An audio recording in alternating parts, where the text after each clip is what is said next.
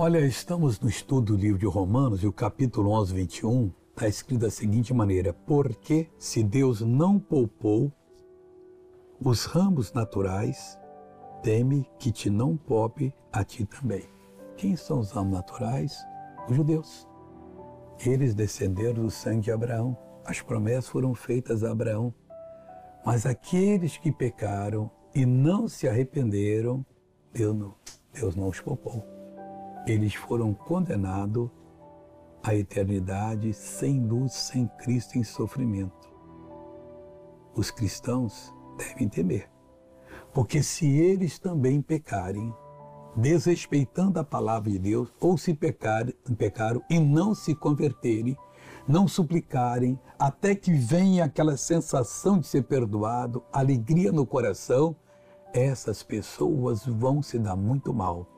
Que Deus tenha misericórdia de todos. Agora eu quero orar com você. Vamos falar com Deus? Pai, estou ligado a essa pessoa agora. Eu venho em nome de Jesus abençoá-la.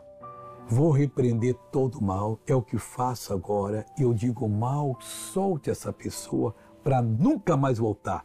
Vá embora em o nome de Jesus. E amém.